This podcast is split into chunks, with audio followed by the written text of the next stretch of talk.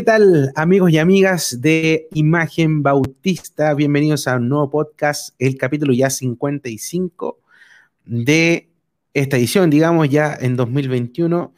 Estamos a 15 de marzo, 15 si no me recuerdo. Les doy la más cordial bienvenida.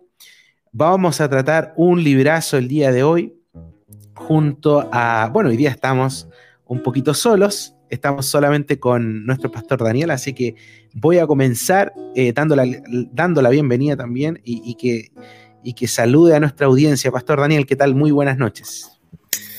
Buenas noches, Amner. Eh, agradecido al Señor una vez más por este nuevo capítulo que vamos a estar conversando sobre este libro.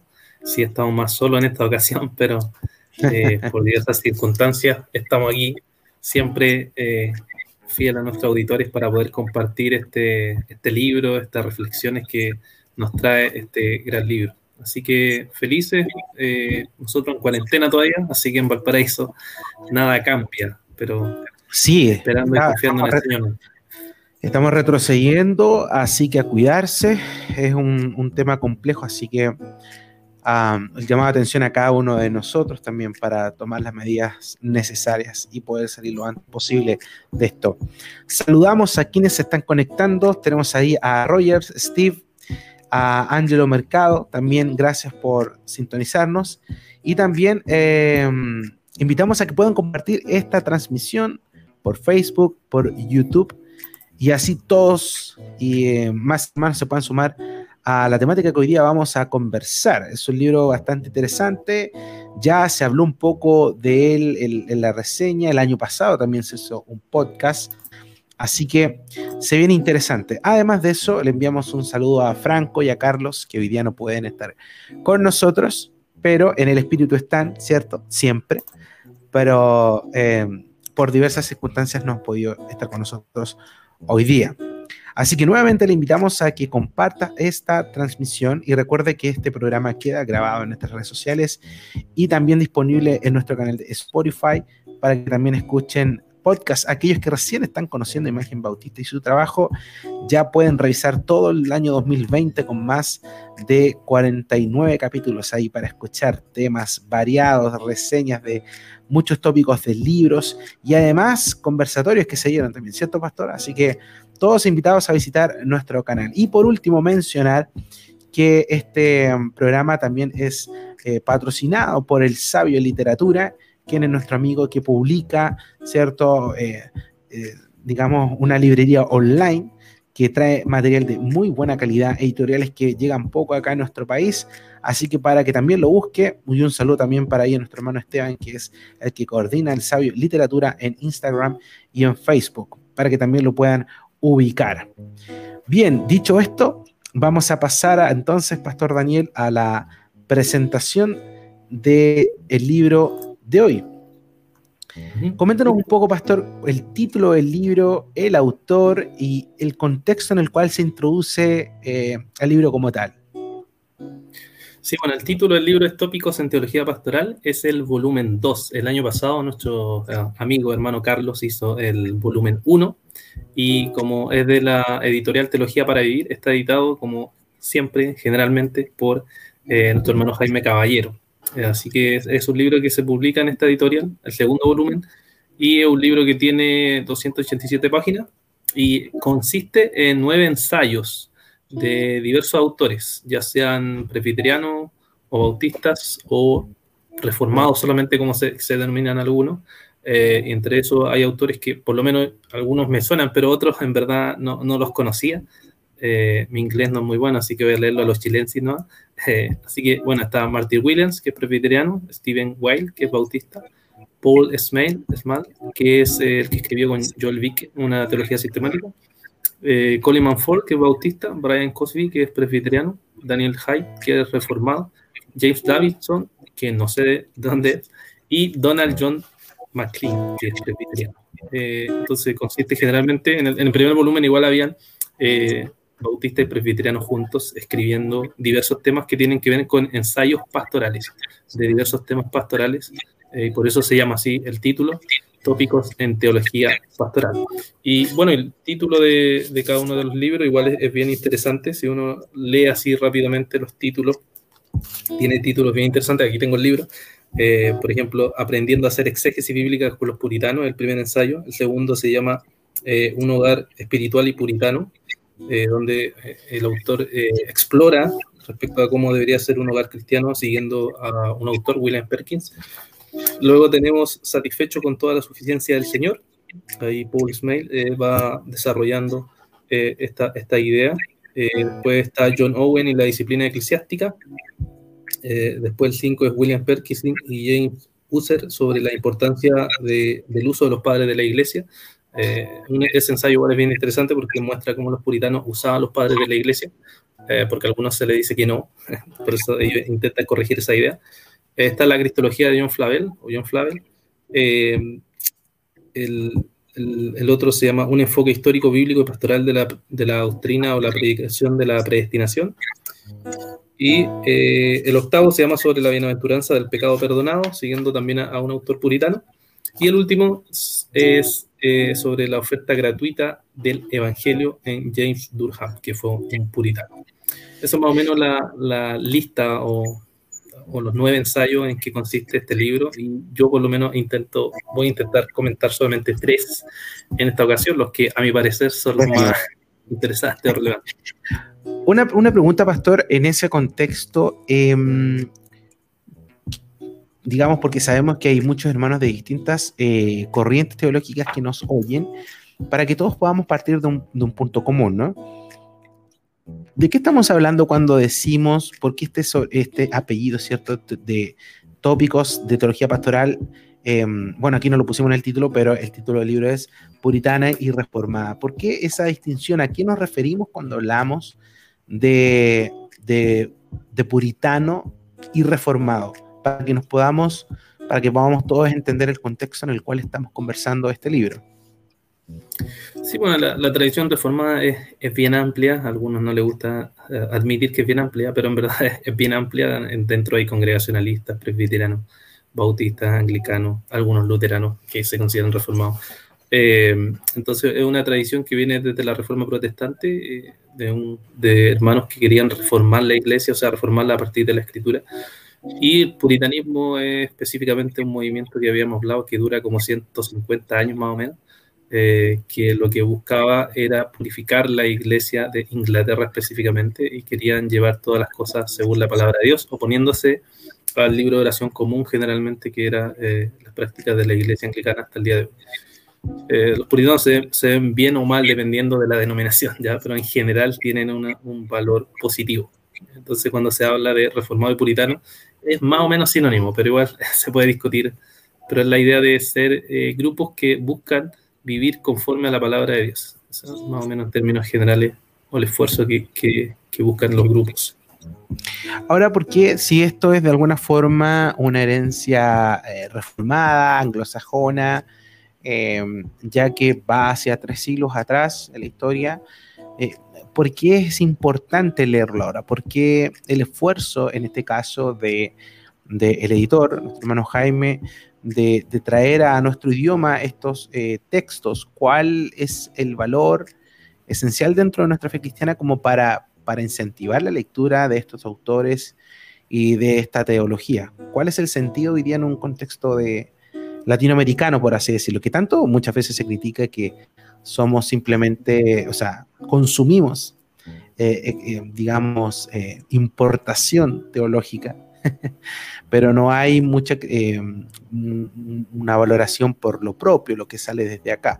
¿Por qué debería ser importante leer este tipo de libros? Y si realmente al decir que son tópicos pastorales, es necesario que realmente sea alguien que está en el ámbito del pastorado que los lea o puede ser alcance de todo creyente?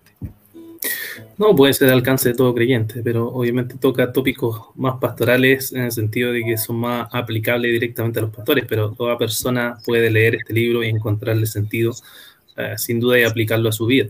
Ahora, ¿por qué es importante? Porque se, se reconoce que de, que este movimiento puritano y reformado lo que buscaba era vivir conforme a la escritura. Entonces, eh, se considera que uno de los periodos en que más se logró hacer eso, equilibrar entre, por ejemplo, estudiar la escritura y practicar la escritura. y tratar de reformar no solo la iglesia, sino las naciones completas a partir de la palabra de Dios, o sea, a partir de la predicación de la palabra de Dios. Por eso se considera como movimientos muy importantes y que son muy relevantes. Ahora, sobre el tema de Latinoamérica, claro, nosotros necesitamos primero eh, consumir, si quería usar esta palabra, consumir eh, buena teología para poder luego pensar la realidad en nuestra propia, en nuestra propia cultura. Entonces es importante conocer una sana doctrina y luego eh, aplicarla a nuestra realidad. Y lo que intentaban ellos, como te decía, era ser lo más cercano a la escritura. Entonces, por eso es importante leer estos libros. Y una última cosita, antes de, ya ir al, digamos, al, libro como tal, ¿a qué nos referimos cuando hablamos también de, ese aspecto eh, que se relaciona de inmediato cuando abarcamos teología reformada puritana y hablamos de sana doctrina?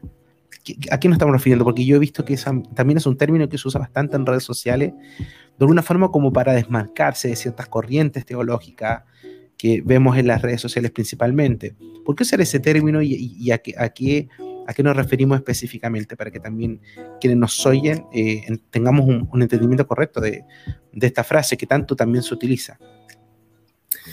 Ah, bueno, el término viene de las cartas de Pablo escritas a Timoteo, así que eh, esa es la idea de, sana doctrina, corrigiendo las doctrinas que no son sanas.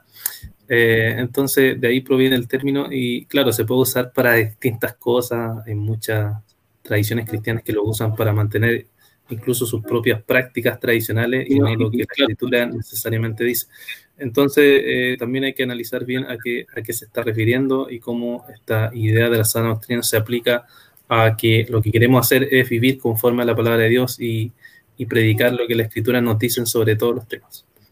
Entonces esto es muy bueno pensarlo y bueno aplicarlo a, nuestra realidad. Bien, bueno, saludamos a quienes se van integrando a la transmisión, a aquellos que nos están escuchando y viendo por nuestro canal de YouTube, por nuestra cuenta de Facebook. Les invitamos a que compartan esta transmisión no olviden que tenemos un concurso que vamos a dar en intermedio del programa.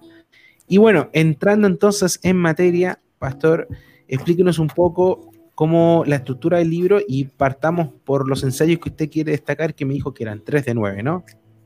Sí, claro. Eh, bueno, la estructura del libro son diferentes ensayos, como te dije, y diferentes autores que van tratando diferentes temáticas. Entonces el libro se puede leer eh, de la manera que uno quiera. El que más le interese podría ir a cualquiera de, de los ensayos que le interese. Eh, entonces, lo que yo quiero destacar es tres ensayos. El primero es el número uno, que está ahí, que se llama Aprendiendo a hacer exégesis bíblica con los puritanos, de Martin Williams, que es presbiteriano.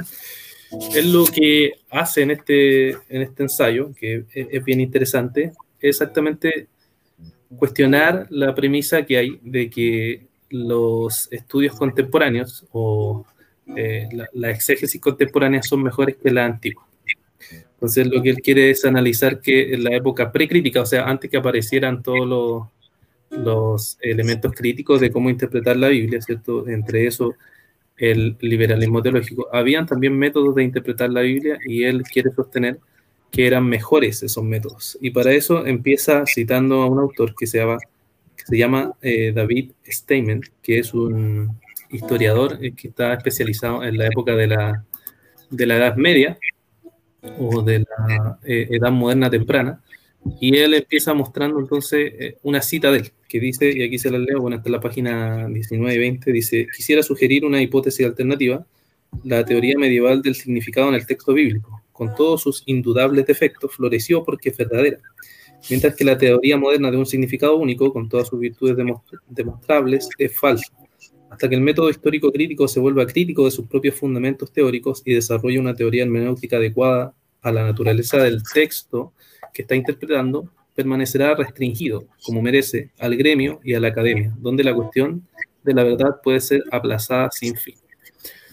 Eh, bueno, él empieza citando a ese, autor y dice que, claro, su frase es buena y apunta a, un buen, a, cuestionar la, la, forma de cómo los estudiosos de hoy interpretan la Biblia, con el método histórico gramatical o crítico, como se le quiera llamar, eh, pero dice que la forma en que los autores antiguos, precrítica, o sea, la época puritana o, de Calvino, etc., eh, hacían un mejor trabajo, era mucho más profundo. Aunque él, claro, toma esa cita, pero dice que aquí el, historiador igual se, equivoca quizá al no limitar eh, el rango de, significado del texto, o sea que el texto debe tener un solo significado, no un montón de significado. También dice que se equivoca al pensar que el buscar el autor original de los textos es solo algo moderno, cuando los puritanos también tenían esa intención, o por lo menos buscaban eso, entender lo que el escritor en su contexto estaba diciendo. No es algo solamente de la crítica moderna, sino que es algo que ya se practicaba eh, de mucho antes. Entonces lo que sostenían los puritanos es que sí, había una, una interpretación del texto, pero tenía muchas aplicaciones. Eh, y aquí eh, hay una cita de, de Packer también, que no sé dónde se me quedó, pero que él también anunciaba eso es lo que, lo que los puritanos, los, puritanos buscaban, que era eh, mostrarnos de que había una interpretación del texto, pero se podían hacer muchas aplicaciones. Entonces, luego de, entrar introduciendo el tema, sí, lo que él pasa a hacer es eh, analizar cómo era el método eh, exegético que los puritanos tenían, que estaba basado en tres pasos. Le llama primero el paso espiritual, el paso espiritual, que es lo que hacían los puritanos, que era orar al Señor para que el Señor le, le iluminara. Y aquí pone una cita de John Owen, eh, que les voy a leer. Dice, supongo por lo tanto que esto puede ser fijado como un principio común del cristianismo, es decir, que la oración constante y ferviente por la asistencia divina del Espíritu Santo es un medio tan indispensable para alcanzar el conocimiento de la mente de Dios en la Escritura que sin ello todo lo demás no estarían disponibles. Sí, debo decir que para un hombre realizar la interpretación de cualquier parte o porción de la Escritura de manera solemne, sin la invocación de Dios para ser enseñado e instruido por su Espíritu, es una gran provocación para él. O sea, él dice que para sumergirse en el texto bíblico, lo primero es orar y buscar la asistencia divina. Eso es lo, más especial y específico que los puritanos por lo menos buscaban. Y aquí nos cita obviamente a John Owen, alguien que realmente era conocido por eh, esforzarse en entender el texto bíblico y era un intérprete bien capaz y bien reconocido en, el mundo cristiano como alguien que interpretó correctamente la escritura. Esa es la primera forma. Luego habla de la segunda, segundo paso, digamos, que le llama el disciplinario, que tiene que ver con que eh, la exégesis tiene que hacerse obviamente usando los recursos que uno tiene disponibles para interpretar la Biblia. No es que simplemente voy a orar y al orar, listo, voy a entender el texto bíblico, sino que ahora yo me, disciplino y busco estudiar la palabra de Dios. Y dice, una de las primeras cosas que debe hacer la exégesis es escuchar comenzando, eh, escuchar, eh, comenzar, perdón, escuchando a Dios. O sea, nosotros lo que hacemos primero es escuchar a Dios, escuchar lo que Él nos dice en su palabra. Nuevamente, no voy aquí en la página 29, dice, ningún hombre puede aprender sino por el oír de Él. A Él somos enviados para el aprendizaje de nuestro conocimiento espiritual y nos habla de otra manera, y no nos habla de otra manera, sino por su palabra y su espíritu. Entonces, lo primero que uno hace es escuchar a Dios. Es lo primero que, que uno debería buscar. Luego dice que la, la exégesis, bueno, da, otras razones, pero otra de las cosas que dice es que la exégesis debería ser cristocéntrica. O sea, estar basada como Cristo, como el centro de todo. Y una frase igual de otro puritano, Richard Sives, que dice, eh, Cristo es la perla de ese anillo. Cristo es el objeto, el centro en el que terminan todas estas líneas. Quitada Cristo ¿Qué queda? Por lo tanto, en toda la escritura vemos que tenemos un ojo en Cristo, todo es nada excepto Cristo. Entonces nos hmm. dice que debe ser escuchar a Dios, cristocéntrica, y también debe ser práctica. O sea, no, sirve de nada tener una, una excelente exégesis si finalmente no hay una aplicación práctica al corazón. entonces, los pasos que él da, primero espiritual, segundo disciplinario, y el tercero le llama eclesiástico que quiere mm. decir que la, interpretación de la enseñanza debe tener, debe estar en la analogía de la fe, que quiere decir que la Biblia interpreta la Biblia, o sea, la Biblia no puede contradecirse a sí misma y además debe seguir lo que la tradición de la iglesia ha entendido acerca de ese pasaje, o sea, para no irse a la herejía. Entonces, por eso eh, cita importantes eh, principios. Y eh, finaliza este ensayo llegando a la parte donde hace una comparación entre dos comentaristas eh, contemporáneos y finalmente un comentarista de la época de los puritanos.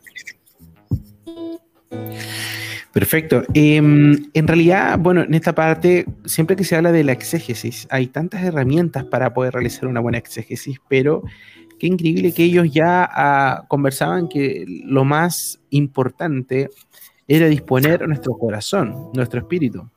Realmente cuando él lo define de, esta forma, ¿cierto? El espiritual, el disciplinario, el eclesiástico, increíble cómo van priorizando, colocando en la escala de valores estos elementos arriba, ¿cierto? Más allá de las herramientas mismas de la, de la, de la práctica exegética. Y eso es interesante cuando en un contexto como el de hoy, ¿cierto? Postmoderno, eh, me van a disculpar si se escucha, eh, creo que se escucha una, un carro de sí. de Valparaíso.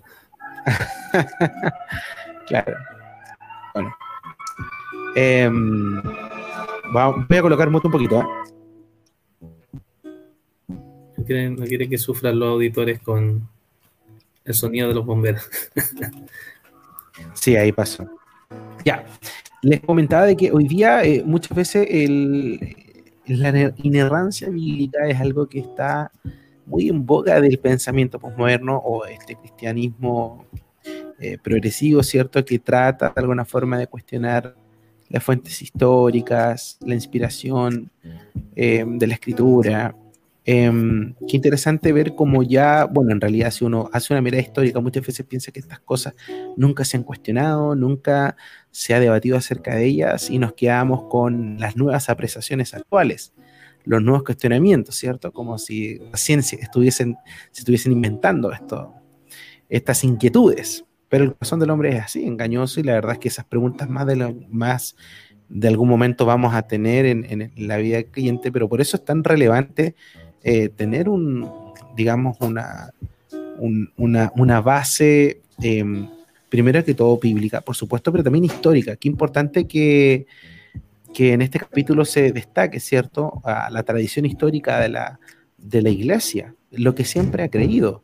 Y, no, y no verlo como un momento actual en el que estamos con el derecho de cuestionar lo que sea, cuando históricamente la iglesia eh, ha sobrevivido a eso la soberanía de Dios, ¿cierto? O sea, ha, vencido sobre, probablemente nosotros hoy día no le decimos herejías de, un, momento a otro, ¿cierto? Hay como una cierta delicadeza con esa palabra, pero, pero efectivamente en, su tiempo fueron derribados uno a uno. Y, y qué importante es, más allá de las herramientas que tengamos para poder validar eso, tener el corazón correcto y tener la dirección correcta al momento de interpretar la escritura. Y eso es bastante valioso en un tiempo como el que vivimos. Así que importante la temática que, nos abarca, ¿cierto? Este capítulo de poder aprender a exégesis bíblicas con los puritanos y entender todos estos eh, tópicos que abarca este primer capítulo, de hecho. Primer ensayo, pero el primer capítulo. Sí, sí, muy interesante. Me gusta este ensayo cómo finaliza, que era lo que, lo que estaba diciendo, que eh, finalmente él hace una comparación entre dos comentaristas actuales y un comentarista puritano. Por ejemplo, dos comentaristas actuales, eh, se trata sobre la carta de Efesios. Eh, Ernest Best es un importante erudito del Nuevo Testamento y él, por ejemplo, hace un comentario del Nuevo Testamento y cita en la página 40, eh, después de haber mostrado todo el análisis que hace el autor, y dice aquí, este es el autor del ensayo, que dice, no hay casi nada aquí que sea útil para el maestro o predicador sin embargo, tendrá que leer 3.600 palabras de comentario sobre estos dos versículos para descubrir este hecho. Esto es mucha lectura para un pastor muy ocupado, con muy poca ganancia de la inversión de tiempo. Lo que está, lo que el ejercicio que hacen aquí es solamente explicar los dos primeros versículos de Efesios, ¿cierto? La, salutación de Pablo y a quién se dirige, que es como lo común de las cartas de Pablo. Y en esos solo dos versículos, en este comentario, hay 3.600 palabras que, en verdad no estamos despreciando lo que hizo el hermano Ernest Best, pero no hay nada aplicativo, hay solamente información. Y esa es la crítica que, le hace. Y después también salta otro comentario que también es de Efesios, de Steven Bauk, que él no, no lo ubico mucho en verdad, eh, pero comenta aquí el autor del ensayo, dice, la sección de aplicaciones e implicancias devocionales es demasiado corta, 176 palabras comparadas con 1598 palabras de comentario. De esas 176 palabras, 64 palabras era una cita de un salmo o una frase que lo introducía. al igual que el comentario ves, no había mucho aquí para el predicador que tiene que invertir bastante tiempo en la lectura de 1774 palabras de comentario. O sea, si uno analiza los comentarios actuales, la tendencia que tienen, que obviamente uno rescata eso, no está diciendo que sea malo, pero la tendencia que tiene es simplemente a comentar la Biblia sin dar aplicaciones. Y eso lo he conversado muchas veces con pastores que dicen, eh, cuando mm. leo este comentario me da mucha información de aquí y de allá, pero no hay nada que me ayude como a aplicar. Entonces, pero, disculpe, pastor, una pregunta, ¿son, ¿esos son comentarios exegéticos? Sí, claro, están en, inglés, obviamente. Eh, acuérdense que los autores están en inglés, pero son comentarios exegéticos de series que hay en inglés de comentarios. En inglés es muy común que hagan series de comentarios exegéticos y salgan de todos los libros de la Biblia y obviamente expertos hacen este tipo de comentarios de ciertos libros de la Biblia. Ya. Entonces, eso obviamente es muy bueno, pero lo que está señalando es cómo la forma de interpretar antigua, precrítica, que es el, tema del ensayo, eh, era mejor en el sentido que ayudaba a hacer más devocional el comentario de los pasajes. Ese es el punto. Y entonces después nos pone un puritano, que sería Paul Vine, que él eh, eh, se le considera como un puritano radical, se le, se le llama así, y bueno, no, no sé, en, su vida no se conoció mucho su escrito, pero cuando él muere se empieza a descubrir mucho su escrito, y uno de los más conocidos es este, el comentario de, de Efesio. Eh, entonces él va haciendo comentarios muy, muy devocionales sobre el tema de, de la carta de, de, de Efesios, y la aplica y le muestra cómo los Efesios lo lleva a reflexionar sobre la vida espiritual. Eh, por ejemplo, aquí tengo una, algunas citas. Cuando él habla de, en Éfeso, cuando habla solamente de esa frase, él dice lo siguiente, dice, observen entonces que en la mayoría de los lugares malvados, Dios reúne y mantiene a su pueblo. Así cuando el mundo es tan malvado que la paciencia de Dios, que ya no podía soportar más, el Señor tuvo un Noé en él, así como un Melquisedec en Canaán, un Lot en Sodoma, un Job en Uz, una iglesia en Pérgamo, donde el diablo tenía su trono. Miren cómo en la naturaleza vemos una rosa agradable crecer entre las espinas y un lirio hermosísimo brotar de lugares de agua viscosa. Miren cómo Dios en la oscuridad de la noche hace surgir luces hermosas. Así, aquí en los lugares más oscuros, tendrán algunos hombres que brillarán como luces en medio de una generación perversa. Este Dios hace esto, primero con respecto a sí mismo, para que pueda desplegar su poderoso poder y sabiduría con mucha más claridad. Segundo, con respecto a los santos, para que puedan discernir más claramente su gran gracia para con ellos, que los ha separado y alterado de lo que antes era. Ahora fíjense la comparación, La, diferencia entre el comentario que decíamos, que tiene muchas palabras, comentando el contexto, las discusiones griegas quizás, que son buenas, pero el que abandonan el otro lado, que es como la aplicación de los pasajes. Y eso porque la forma en que se nos ha traspasado eh, actuales de hacer exégesis es solamente eh, basado en eso, en esa idea de comentar los pasajes de forma técnica, pero no aplicarlo al corazón o cosas así. Incluso hay predicadores que predican los textos positivamente, pero no, no hacen aplicaciones, porque eh, consideran que eso es como, no sé, menos espiritual. Cuando la tradición puritana uno, uno lee los libros, bueno, ya hemos comentado aquí muchas veces libros puritanos, eh, y muchos de ellos hacen muchas aplicaciones, o sea, son muy aplicativos al contexto que ellos vivían, a las situaciones en particular, etc. Entonces, en ese aspecto, creo que es un ensayo bastante destacable para pensar ese, ese tipo de cosas entre los pastores y también entre los hermanos mismos que compran o leen textos. Sí, de hecho, Angelo nos menciona, em, referente a los comentarios, se dice que el de Matthew Henry es el mejor y él es un puritano. Y en verdad es precioso. Su comentario, El cantar de los cantares, es conmovedor hasta las lágrimas y nutre la mente tanto como el corazón. Sencillamente lo prefiero por sobre los modernos. Es fuego que ilumina el entendimiento y calienta el pecho. Medio pentecostal, mi hermano Angelo. Para comentar. Bien, saludos, Angelo. Sí, es verdad, Matthew Henry eh, es un comentario bastante reconocido y, es considerado como un comentario devocional. ¿ah?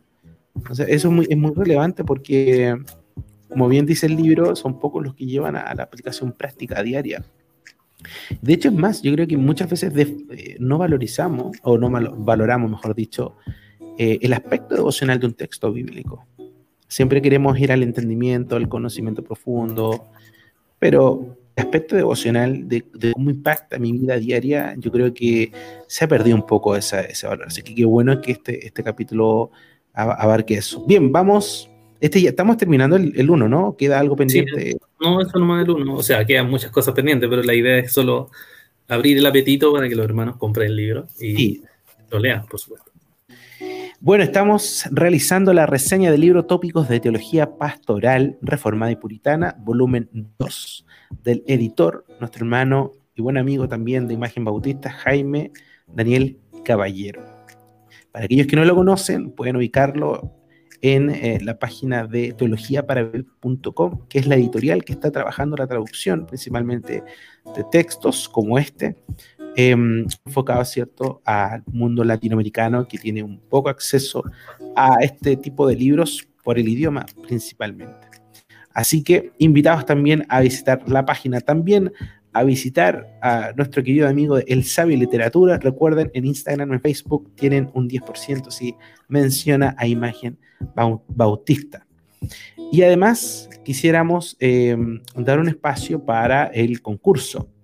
El concurso de hoy día eh, lo tengo por aquí anotado para que no se me vaya. Hoy día, ahora vamos a colocar aquí, ¿eh? tiempo de concurso. Y la pregunta para el día de hoy es la siguiente. Y se me escapó. Acá lo tengo. Perfecto. El concurso es el siguiente. Para aquellos que nos están escuchando y viendo, incluso para los que están, van a oír este podcast posteriormente, nombren las teorías del origen bautista. Es una pregunta complicada, pero de acuerdo a las fuentes que manejen, ah, internamente tienen que hacerlo por un mensaje directo en Instagram y en nuestra página de Facebook, además de compartir la transmisión para poder estar participando del sorteo que se va a realizar el próximo lunes de nuevos libros. Nos están llegando ahí libros em, de editoriales amigas para que podamos disponerlo en los concursos que hacemos lunes a lunes en el podcast de Imagen Bautista. Así que nuevamente repito el concurso es nombrar las teorías del origen bautista. No colocamos de ¿eh? sino que nombrar simplemente ahí de forma privada y nosotros vamos a poder considerarlo en el próximo sorteo. Bien, ahí está entonces el concurso. Eh, eh, Pastor Daniel Araya, fiel auditor, ahí nos pregunta, impresionante la, interpretación, puritana. ¿Algún comentario de puritanos en español? Bueno, habíamos hablado recién de Matthew Henry, pero quizás algo que no conozcamos tanto. Eh, yo que sepa, ¿no? Lo que hay son libros así en particulares que igual hemos ido comentando aquí en los podcasts, los primeros, no sé, Flavel, de, interpretaciones de pasajes. Claro, eh, pero libros, o sea, comentario entero que recuerda así de un puritano que sepa, no, no hay. Ya. Quizás puede ser que me equivoque, pero yo no recuerdo ahora. Si hay alguien, eh, si alguien que maneja esta información y lo dejan en el comentario y lo podemos compartir. Recuerda que podemos interactuar, así que escriban sus comentarios, saludos, estamos atentos a participar. La idea de hacer esto en vivo justamente tener un feedback de ustedes justamente de lo que estamos conversando. Estamos realizando la reseña del libro Tópicos de Teología Pastoral volumen 2, así que Pastor, por favor, continuemos con el segundo ensayo que ha escogido para realizar esta reseña. Sí, el segundo ensayo que escogí, no sé qué número el 7 parece, pero es el que se llama Un enfoque histórico, bíblico y pastoral de la predicación de la predestinación. De Daniel Haidt. Sí, es pastor de la Iglesia Reformada, generalmente muy asociado con Ligonier, que es el ministerio de Sproul. Eh, bueno, este libro, eh, o sea, este ensayo eh, es interesante, lo elegí porque el tema de la predestinación, como todos sabemos, es un tema difícil, que los hermanos pelean, ¿cierto? Hay batallas sobre él.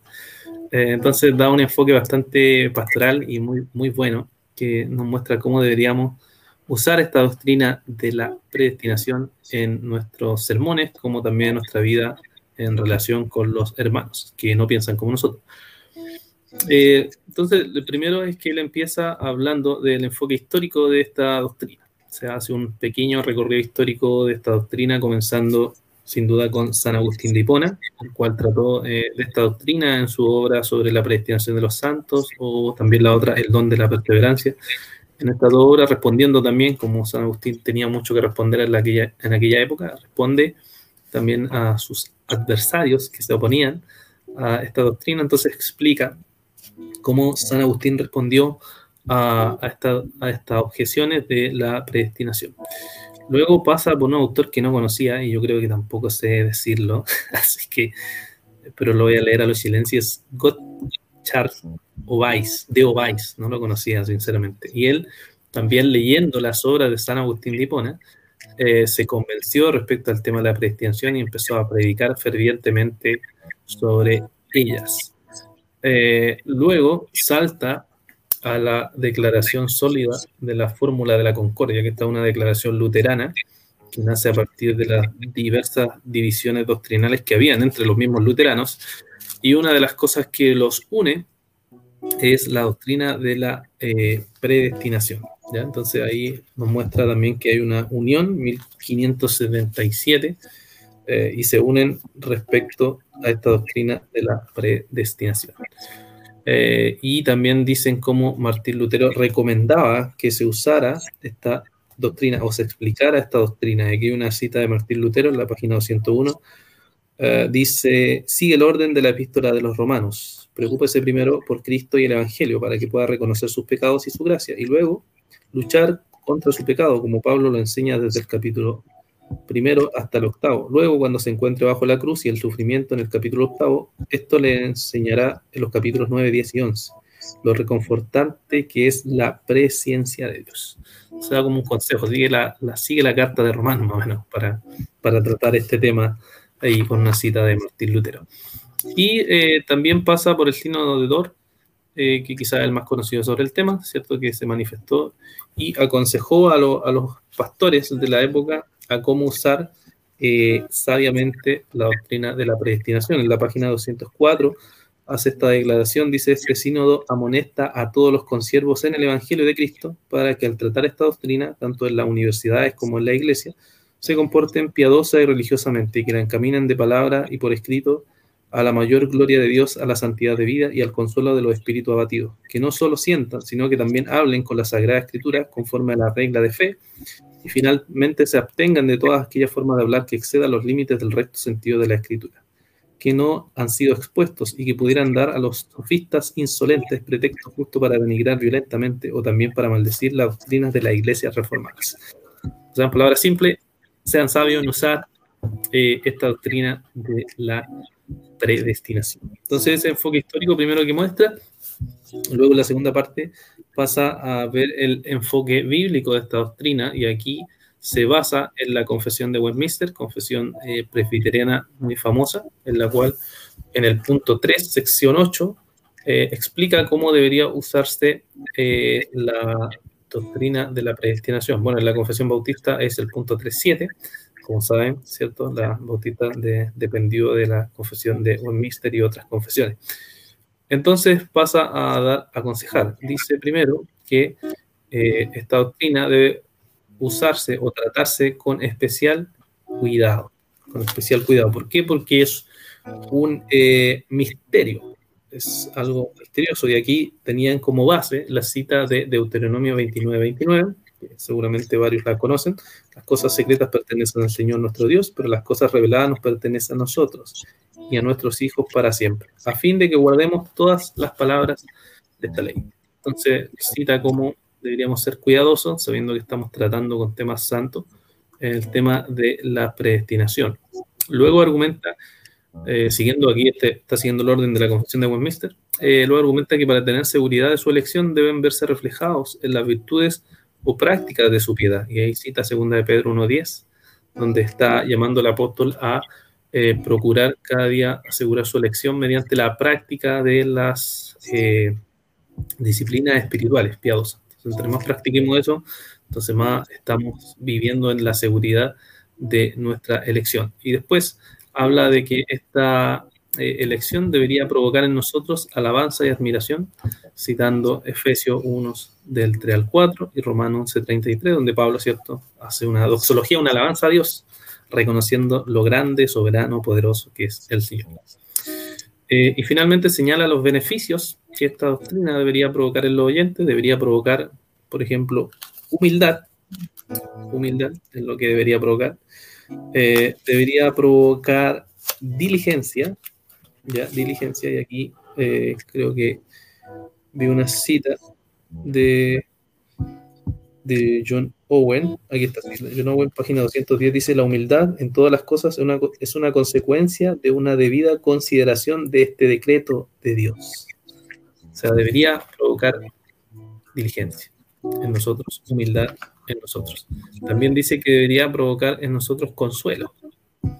Consuelo para eh, esta, eh, para nosotros como creyentes, sabiendo que al ser elegidos por el Señor, entonces dependemos solamente de Él y de sus elecciones y de su gracia. Y eh, bueno, y el autor termina este ensayo mostrándonos el ejemplo de dos pastores que usaron esta misma doctrina de una manera pastoral lo, aplicaron, digamos, bien a su, a su congregación y cómo ellos podrían mostrarles cómo vivir esta eh, doctrina. Entonces les da, el, primero es uno de los teólogos de Westminster, que se llama Anthony Burgess, eh, el cual eh, nos muestra en un libro que se llama Refinación Espiritual, cuatro razones para que los que se preguntan si son elegidos o no tengan seguridad. ¿ya? Y ahí va dando ciertas razones eh, de por qué podríamos estar seguros. Y una frase él dice, si entonces es tu deber creer y arrepentirte, ¿qué te preocupas por tu elección o reprobación? Le, hacía esa, esa pregunta a su congregación. Entonces va haciendo varias preguntas en, sus sermones para que las personas puedan reflexionar en cómo saber si realmente son parte del reino de Dios o no. El otro ejemplo es otro autor que se llama Thomas Jacobé, eh, el cual en sus sermones también da aplicaciones prácticas de la doctrina de la predestinación. Y el, ensayo termina citando las frases de Francis Turretin, que es famoso eh, teólogo, y, da aquí algunos consejos sobre cómo, cómo eh, aplicar esta doctrina de la predestinación. Dice en la página 221, no debe ser predicado de manera inmediata e inicial, sino gradual y lentamente. Dos, no se debe predicar por igual en todas sus partes, es decir, la elección se debe predicar con mayor frecuencia, como más útil y mejor adaptada a la consolación de los piadosos. Tres, no debería predicar tanto en la iglesia como debería en la universidad. Cuatro, no debe predicar a priori sino a posteriori, para que podamos saber si el sello de Dios está grabado en nuestros corazones y si los frutos de la elección, es decir, la fe y el arrepentimiento, se pueden encontrar en nosotros. Y así finaliza este segundo ensayo que nos habla sobre cómo debemos usar sabiamente la predicación de la predestinación. Hmm. Interesante, pastor, que justamente en, honor al título de aludiendo, ¿cierto?, a, teología pastoral y a lo aplicativo que puede hacer en nuestra vida, eh, impresionante ver cómo en algún minuto también se reduce tanto, hay un reduccionismo tan burdo de, la doctrina de la predestinación que provoca todo lo contrario a lo que estamos hablando aquí, ¿cierto? Una superioridad moral, una, Impresionante eso. Sí, impresionante porque yo, o sea, al menos yo provengo de, tengo, tengo toda una vida de formación en iglesias pentecostales y, y la verdad es que me, me, pasó eso, o sea, eh, hay un desprecio, ¿cierto? Un reduccionismo em, por parte de, esta doctrina. Pero por otra parte, cuando uno conoce la realidad de las iglesias históricas que abrazan mucho más la teología reformada, también existe como una sobrevaloración. Eh, hay como otro extremo, ¿cierto? De, bueno, obviamente hemos trabajado este término del hipercalvinismo que tanto daño hace, ¿cierto? A la iglesia, es que el fin también, queridos hermanos, de aquellos que nos están viendo y escuchando, es siempre poder revisar a través de estos libros cómo nuestros hermanos, muchos años antes y a través de la historia de la iglesia, han eh, trabajado, que siempre nos gusta conocer eh, eh, la parte, ¿cierto?, más quizás agresiva, violenta, en la defensa, ¿cierto?, en los movimientos contra la herejía y todo. Pero finalmente la reflexión de las personas que Dios utilizó en su tiempo es tener las actitudes correctas, las motivaciones correctas y creo que este llamado que hace el libro a considerar en este ensayo, ¿cierto? Por medio de, este enfoque histórico y pastoral de la doctrina de la predestinación, es considerar a, mi hermano, independiente de, que lo crea o no, o, que tenga ciertas dudas al respecto, o probablemente lo ignore, porque también eso es verdad, hay, hay una brecha en el conocimiento respecto a las distintas corrientes denominacionales, a lo que significa esta doctrina. Y eh, es eh, actuar con mansedumbre, actuar con comprensión, con, el mismo amor que el Señor muchas veces nos corrige eh, y nos revela por medio de su palabra, tenerlo con nuestros hermanos, tener esa paciencia.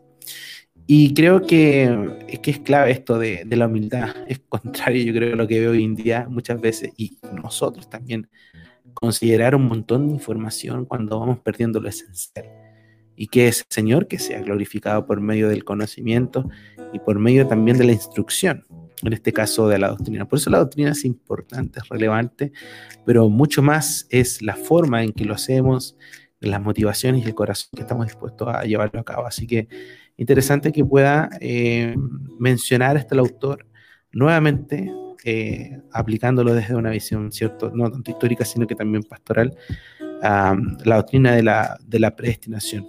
Muy, muy interesante. Tenemos comentarios, Pastor, para ir cerrando esta parte y, abocarnos al, último ensayo. Eh, nuestra hermana Esther nos dice qué importante lo que mencionan sobre la doctrina de la predestinación y lo que debería producir nosotros como creyentes. Humildad y alabanza a Dios y no jactancia ni soberbia. El Señor nos ayuda. efectivamente, un poco lo que hablábamos recién. Nuestro hermano Rogers Steve dice, al comienzo siempre nos pasa y Dios nos muestra lo contrario para humillarnos a sus pies y servirles con un corazón sabio. Así es, pues. Yo creo que todos pasamos por eso eh, al momento de tener un conocimiento más profundo de la escritura, pero lo importante es no quedarnos ahí, sino que avanzar, madurar, tomar acciones al respecto y no olvidarlos en, en el minuto en que estábamos también desorientados en este conocimiento.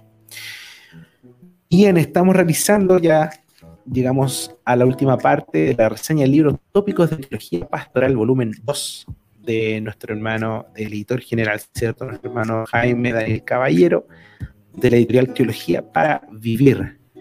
Hoy día, lunes 15 de marzo, ya como avanza este año tremendo, difícil que eh, nos ha tocado.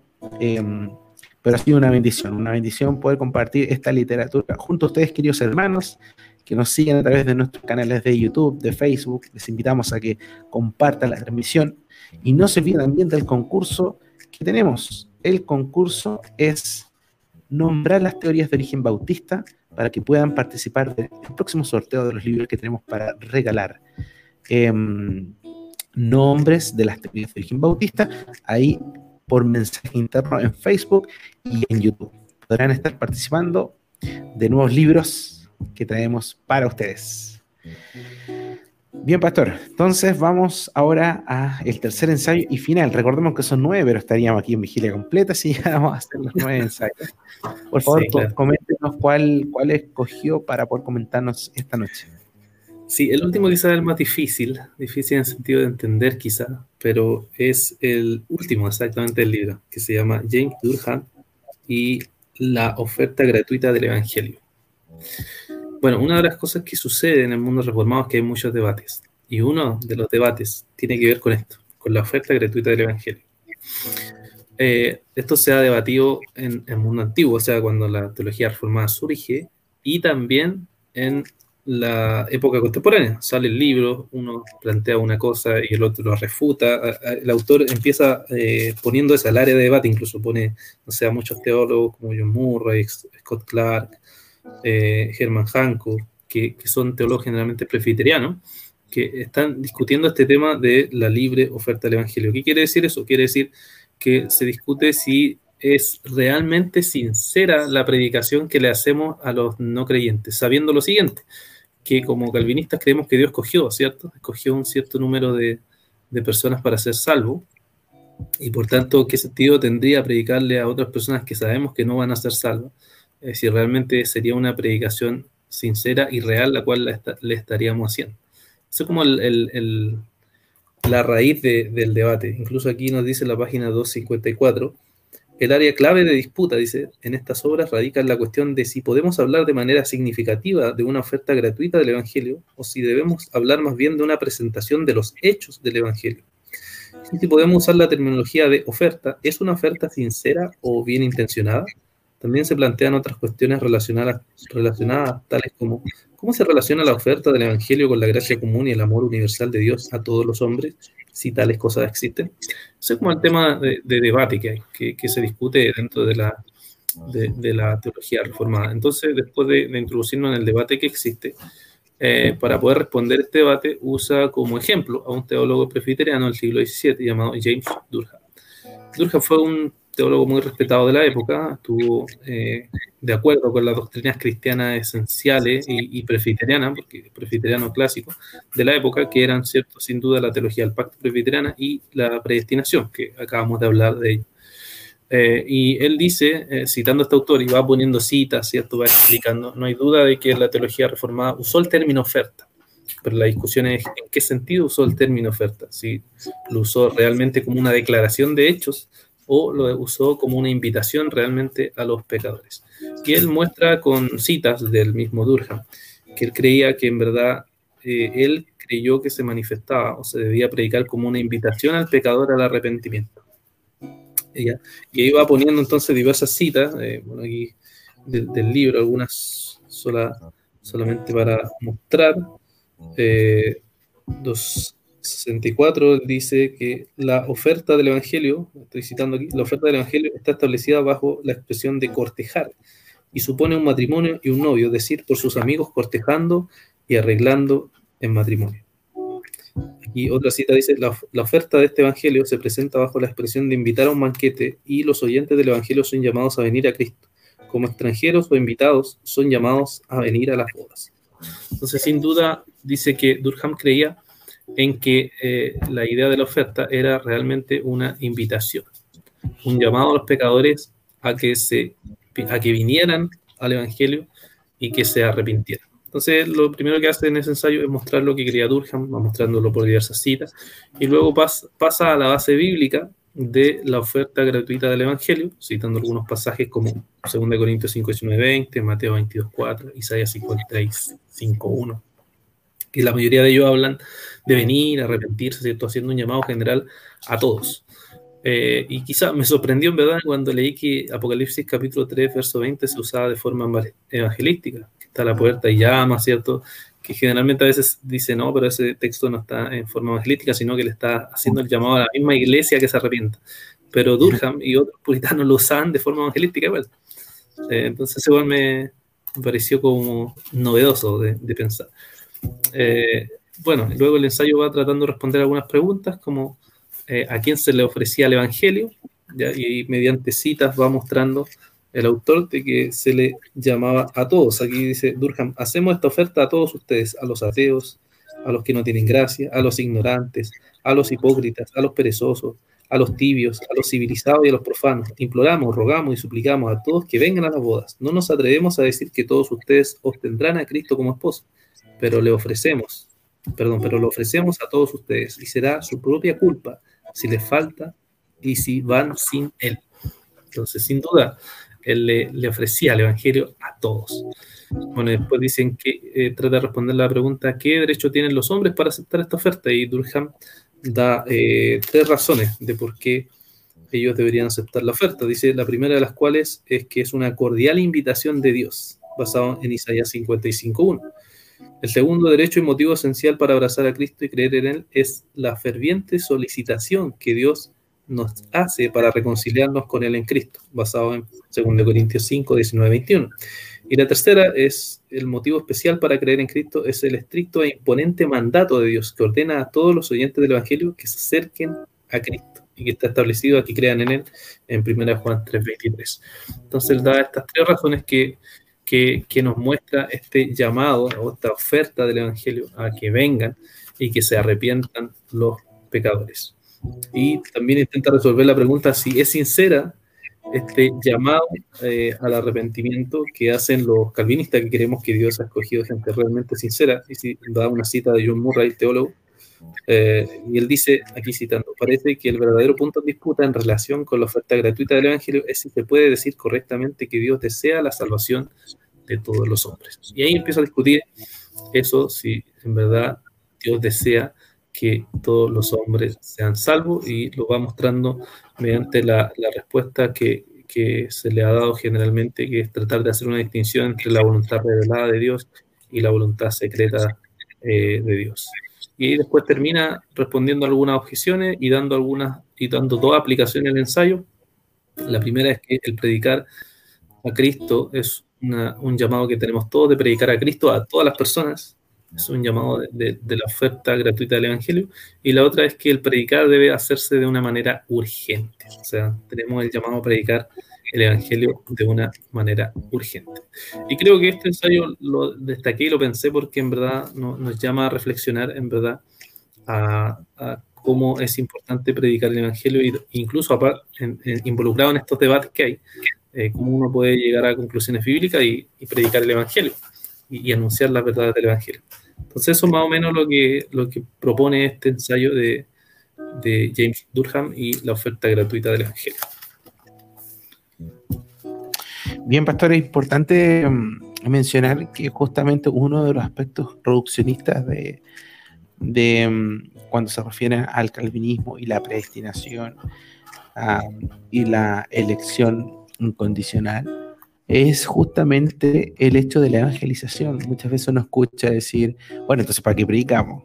Bueno, entonces ¿para qué? Una vez mi hermana también hablábamos esto y decía, eh, bueno, ¿para qué entonces voy a, impulsar eh, a mi hija en la fe si no sé si es escogida por Dios? Hay preguntas tan honestas y sinceras en nosotros como creyentes, pero qué interesante ver que a la luz de la palabra pueden encontrar respuesta.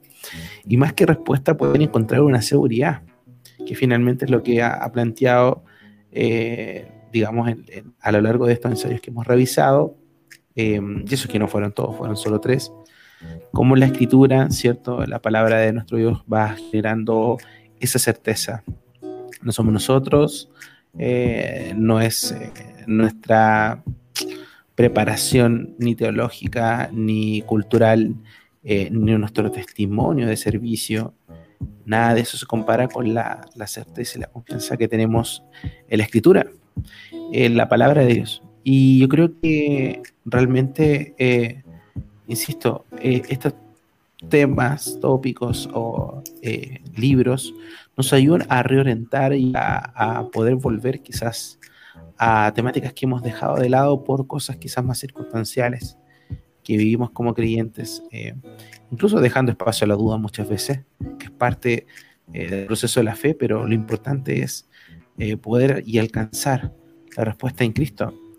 Y mm, me encanta que los autores de estos ensayos hayan centralizado todo esto finalmente en lo que significa Cristo, en la glorificación de Él y que nosotros nuevamente estamos totalmente humillados, sometidos a su soberana voluntad y que podamos encontrar una aplicación diaria, una aplicación devocional en estos aspectos que al parecer se ven tan duros, tan eh, difíciles de abarcar académicamente. De repente me encuentro con muchos amigos que dicen, no, eso es para los teólogos, no, eso es para las personas que estudian, las personas que, que les da, a mí no me da, etc. Y siempre se toma ese versículo de eh, del ciego, ¿cierto? Que dice, miren, yo no sé, cara, no, sé absolutamente nada, lo único que sé es que realmente eh, yo era ciego y ahora veo, punto. Y hay un reduccionismo súper sincero, por quizás no por ignorancia, sino que por un temor también a, conocer en detalle la doctrina, los fundamentos de nuestra fe.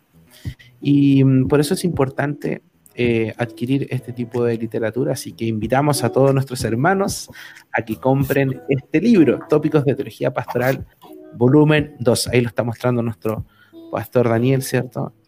Em, y además recordarles, bueno, algunos me preguntan ahí por interno dónde lo pueden adquirir.